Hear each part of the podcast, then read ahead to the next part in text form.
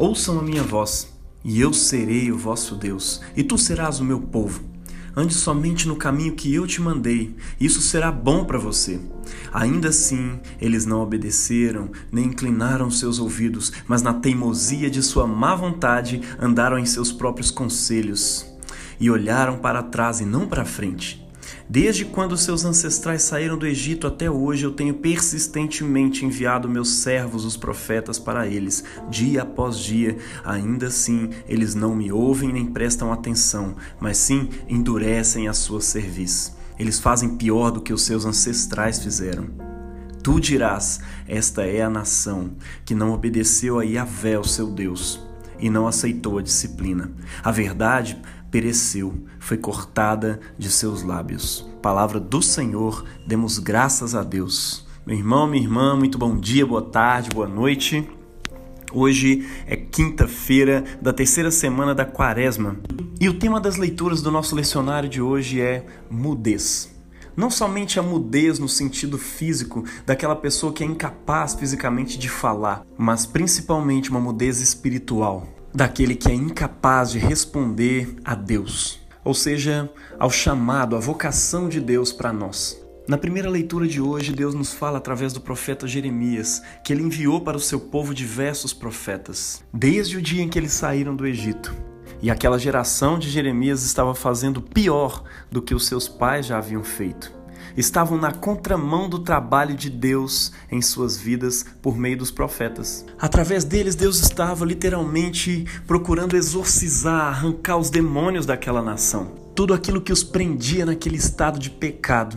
Mas parece que aquele povo amava aquele estado. A figura pintada pela nossa primeira leitura de hoje nos mostra um povo que não consegue responder aquilo que Deus está chamando eles para fazer. É um povo de dura serviço, um povo orgulhoso que não inclina os seus ouvidos e nem a sua cabeça diante da voz do Senhor. Um povo que, de acordo com o último versículo desse texto do Jeremias, capítulo 7, a verdade pereceu, ela foi cortada dos seus lábios. Ou seja, era um povo mudo, no sentido de ser incapaz de falar a verdade ou de responder em espírito e em verdade à sua própria vocação. E quando Jesus aparece alguns séculos mais tarde, expulsando demônios daquela nação, isso representava, de certa forma, apontava para aquilo que ele, como Rei dos Reis, estaria fazendo num nível mais amplo, num nível macro, com aquele povo de, duas, de dura serviço. A grande diferença é que ele não era simplesmente mais um profeta de Deus, mas sim o próprio Deus, o próprio Messias prometido nas escrituras que eles liam todos os sábados na sinagoga. E é interessante, né, que um dos demônios que Jesus expulsa estava habitando numa senhorinha dentro da sinagoga. Um demônio que a mantinha encurvada há muitos anos. E cada cura, cada expulsão de demônio que Jesus fazia, é necessário a gente entender que ele tinha um propósito com aquilo.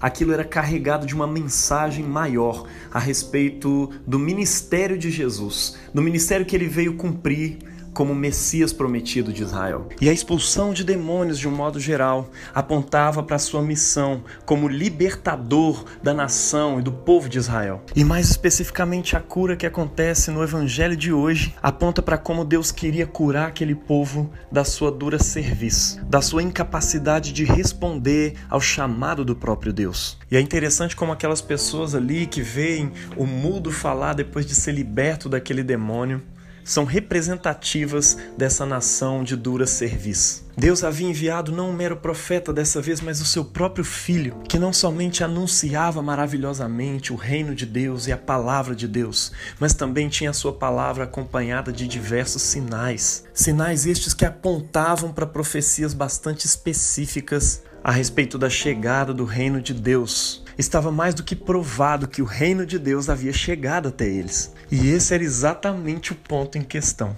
Eles queriam descredibilizar Jesus para então poder afirmar que na verdade o reino de Deus não havia chegado e que, portanto, eles não precisavam se arrepender daquele jeito que Jesus estava falando. Afinal de contas, a sua palavra era como uma navalha, ela cortava muito mais profundo do que aquela palavra água com açúcar dos mestres da lei e dos fariseus. Seguir o ensinamento daqueles caras apenas era muito mais fácil seguir a sua listinha de regras ao invés de ter o coração realmente confrontado pela palavra de Deus e se arrepender. Então, ali naquele episódio, nós temos dois grupos. Um grupo que fica maravilhado com aquela cura de Jesus e reconhece: olha, o reino de Deus realmente chegou até nós. As profecias estão se cumprindo. Os ouvidos do surdo se desimpediram e agora acabamos de ver a língua do mudo cantando. Não tem outra, estamos com o Messias aqui diante de nós. Esse é o grupo dos que respondem. É o grupo dos humildes, daqueles que se submetem àquilo que Deus está fazendo e se ajuntam com Ele, e que, consequentemente, ajudam Jesus a ajuntar da perspectiva do trabalho messiânico. Mas tem também o outro grupo, o grupo que espalha. Você já viu aquela pessoa que enquanto você está tentando varrer um terreiro, ela vai lá e espalha o lixo? É a isso que Jesus compara esse segundo grupo. Eles querem negar o fato de que o reino de Deus havia chegado por meio de Jesus. São definitivamente contra o movimento do reino. Estão na contramão daquilo que Deus está fazendo e falando com o povo. E para isso estão dispostos a qualquer coisa, inclusive a blasfemar contra o Espírito Santo de Deus. Ou seja, a atribuir algo que somente Deus poderia fazer ao demônio. E é interessante a gente se lembrar aqui do encontro que Jesus teve com um mestre em Israel chamado Nicodemos, que no início da sua conversa com Jesus, ele chega dizendo: "Sabemos que tu és um mestre vindo de Deus, porque ninguém pode realizar estas coisas que tu fazes se Deus não estiver com ele." Se trata de um raciocínio simples, Deus é bom, só Ele faz o bem, só Ele expulsa demônios. Jesus, por sua vez, acusa a incoerência da lógica que aquelas pessoas estavam usando para descredibilizar sua messianidade. Ele diz que um reino dividido contra si mesmo está fadado ao fracasso e que Satanás não pode expulsar Satanás. E isto posto, logicamente, o que ele estava fazendo não era por nada mais, nada menos do que pelo dedo de Deus. E se era pelo dedo de Deus que ele expulsava aqueles demônios, então o reino de Deus sim havia chegado entre eles. E se eles estavam rejeitando aquela lógica simples, a verdade continuava pouco importando para eles. Como aquele povo que é repreendido por Jeremias na primeira leitura de hoje, a verdade havia sido cortada dos seus lábios continuavam sendo o povo que hoje ouviam a voz de Deus, mas endureciam o seu coração, como na leitura do salmo de hoje. Meu irmão, minha irmã, Quantas vezes eu e você não temos ouvido a voz de Deus falando com a gente? Em nossos devocionais, por meio dos profetas de Deus que cuidam de nós, que nos discipulam, os nossos pastores, aqueles que nos pregam a palavra, e nós temos endurecido nosso coração somos mudos para responder aquilo que Deus está falando, aquilo que Deus está fazendo em nossas vidas. Sempre dizemos que aquela mensagem que ouvimos não era para nós, mas era para o outro.